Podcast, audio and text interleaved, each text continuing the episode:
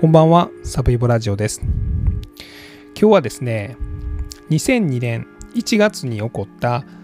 三島女子短大生衝殺事件という事件についてお話しします。で、この事件はですね、当時19歳だった山根幸子さんという女子短大生が、まあ、ある日失踪しましてですね、で、えー、焼き殺された状態で、えー、発見されました。という事件です。で、この事件のポイントは、まあ、実は大きくは一つでですね、えー、永山基準という、まあ、死刑判決にまつわる基準があるんですけれども、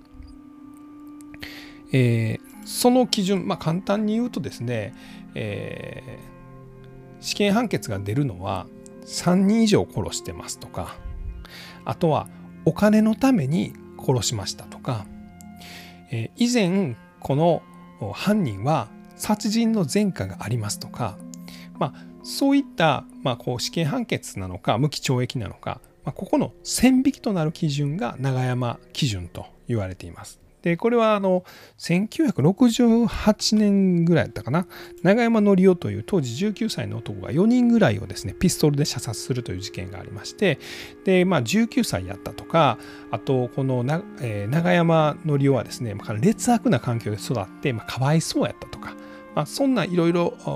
な要素があってですね4人殺してるけど死刑にならないんじゃないかみたいになったんですけども、えー、例えば遺族の感情はどうだとか何人殺したとかどういう方法で殺したとかあと社会的な影響はどうだとか、まあ、その殺した方法の残虐性とか、まあ、そういうのを基準に見て死刑かどうか決めましょうというふうに決められたのが永山基準です。でその後の日本の裁判で死刑になるかどうかの、まあ、大きなこの判断のやり方と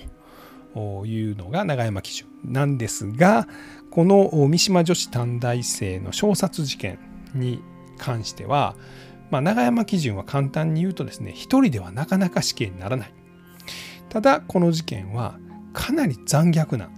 殺し方をしたのでで被害者の、まあ、こう処罰感情も被害者遺族の処罰処罰感情もかなり高いかったので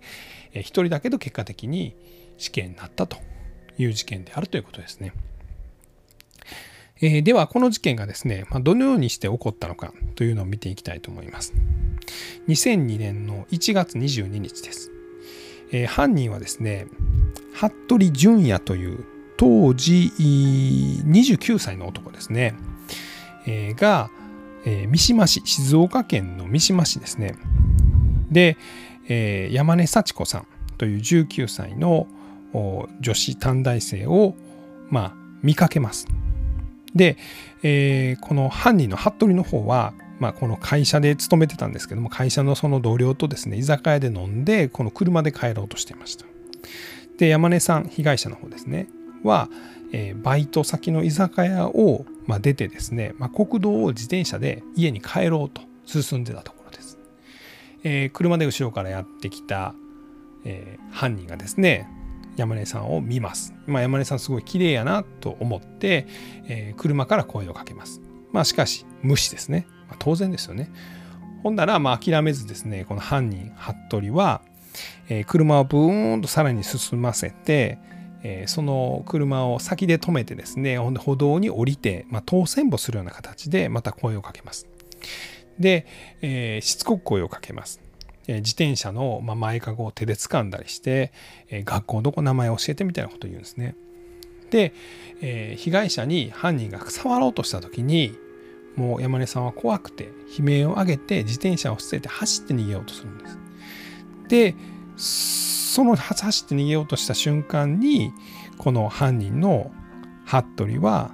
山根さんを掴んで、まあ、車の中に引きずり込みます。で後部座席に押し込んで車をロックして走らせます。で、えー、山の方に連れて行ってですね「お前ナンバー見たな」と「俺の顔も見たな」と「もうこれで俺は犯行を犯してる」と「お前も警察に言ったら絶対ぶっ殺すぞ」って言って脅し上げるんですね。でさらに山奥に、まあ、連れて行って、まあ、そこで強姦します。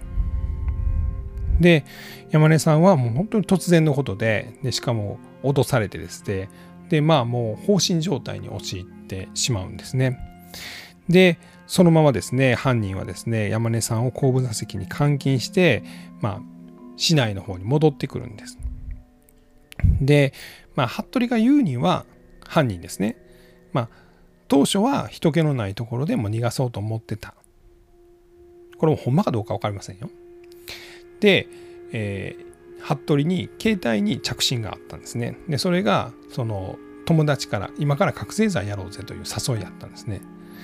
で服部は実は覚醒剤中毒者で、まあ、覚醒剤を早くやりたいからこの女も早くどうにかしようというふうに思って、まあ、家にあった灯油のポリタンクを持ち出してでそのまままた山の方に戻っていって、えー、山根さんの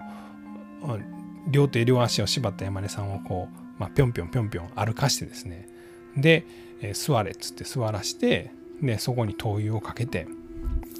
で火をつけるぞっつって脅したりしてですね。でも山根さんももう完全に放心状態で、まあ、何も抵抗ができなくなってて。で最後服部が髪の毛に火をつけてまあ灯油をかけられてるんで、まあ、一気に火の手が上がって、まあ、もんどりを打って倒れてそのまま焼け死んでしまったという事件です。で服部はですねこの犯人の服部はその後友達のところに行って、まあ、覚醒剤を売ってで翌日何何事もないように出社してその帰りに山根さんの自転車ですねそれを車に積んで、まあ、橋から落として、まあ、他の財布とかそんなも全部処分して何事もなかったように毎日を送ります。で、えー、それからですね半年ぐらい経った時ですかね、えー、事件が起こったのがと2002年の1月の23日ですね。で、えー、山根さんが発見されたのはもうその火をつけられてすぐです。30分後ぐらいに、まあ、そこを通りかかったトラックのドライバーがなんか黒い物体から煙が出ているというので警察に通報します。でそれが人やと分かります。で警察は死体解剖したら、まあ、強姦された跡がある、まあ、体内に遺留物、まあ、性器が残っているというのまでは分かるんですけど他の何て言うんでしょう犯人にまつわる手がかりみたいなのはなかなかなかったんですね。えー、ですがですね、えー、半年後の7月11日ぐらいですかね、まあこの夜ですねこの辺を徘徊している人たちを警察が徹底的に調べるんですね。でその徘徊者リストに実はこの服部淳也の名前がありましてでじゃあそいつを調べてみようとなってそいつはどこで何してるんだとなったらですね、まあ、実はこの服部はですね犯行を犯したその後にまあいろいろ事件を他でも起こしまして、えー、服役していました。で服役している服部に、まあ、唾液出せというので唾液を調べると、まあ、山根さんの体内に残ってた、まあ、DNA とこの唾液の DNA が合致します。で他にあの車のタイヤ痕とかあとはこの山根さんが縛られた時のビニールテープとかまあそういうものも、まあ、合致しましてですねでまあ警察があ事情聴取をして、まあ、山根がまあ罪を認めたと山根じゃないですごめんなさい服部があ罪を認めたというところです。で、えー、その後ですね、まあ、この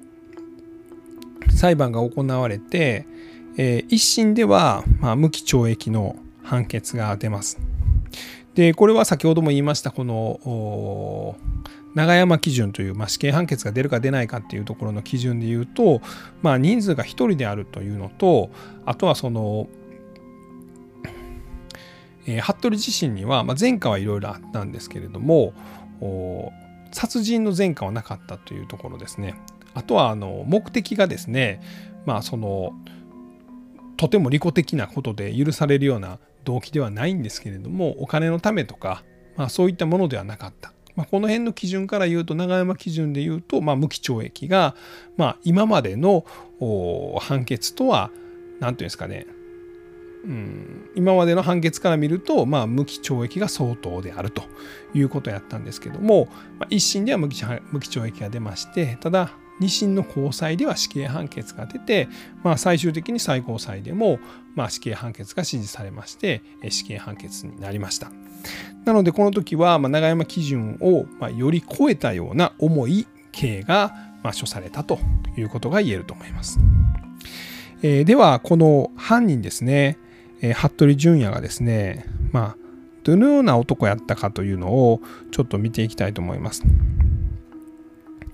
えー、服部はですね、まあ、もともとですね、北海道で生まれて、で、この静岡県の三島市に引っ越してきたんですけど、4人兄弟で、まあ、かなり貧しかったということです。で、お父さんが特に、まあ、この服部に対して厳しくて、まあ、販売虐待みたいなことを行ってたそうで、もう中学中学生ぐらいでまあ非行に走ってですね、えー、中3でも少年院にいて、まあ、それからまあこう刑務所を出て刑務所に入ってみたいなことを繰り返して、まあ、30歳前ぐらいにま結婚して子供もいたんですけどもまた離婚してでまた罪を犯して刑務所に入って出てきてみたいな暮らしをしてた男です。で、まあ、覚醒剤もやってて覚醒剤の罪でも服役したことがあったということです。まあ、なので、もともとかなりまあ悪かったというところはあってですね、まあ、えー、それがある意味、上場酌量の余地があるみたいなことは言われたんですけども、まあ、永山基準よりもかなり重い刑罰が、最終的には処されたというところです。で、えー、っとですね、で最終的に死刑執行が2000 11年かな？いつか、あ、2012年に、えー、東京拘置所で死刑が執行されてます。で、それに先んじてですね、えー、死刑囚に対するアンケートみたいなものが行われてまして、で、この服部淳也にも死刑囚として、まあ、アンケートが行われてます。まあ、えー、それにですね、このように答えてます。えー、もし再び社会に出られたなら出られたなら一生犯罪を犯したり悪いことをしたりはしないという自信があると。死刑執行の恐怖に比べれば一般社会で真面目に生きることなど簡単だ。被害者遺族と同様死刑囚にも苦しんでいる。被害者遺族とは同じ立場ではないが死刑囚の苦しみも分かってほしいし終死刑があれば被害者遺族への償いができるので死刑廃止を強く訴えたい。それが死刑囚のほとんどの総意だろう。というようなことを、まあ、アンケートに書いたということです。で最終的には2012年の8月に東京拘置所で死刑が執行されまして、えー、遺体は遺族に引き取られたというようなことが言われています。えー、今日はですね、えー、2年1月に起こった三島女子短大生小殺事件についてお話をしました。最後まで聞いていただきまして本当にありがとうございます。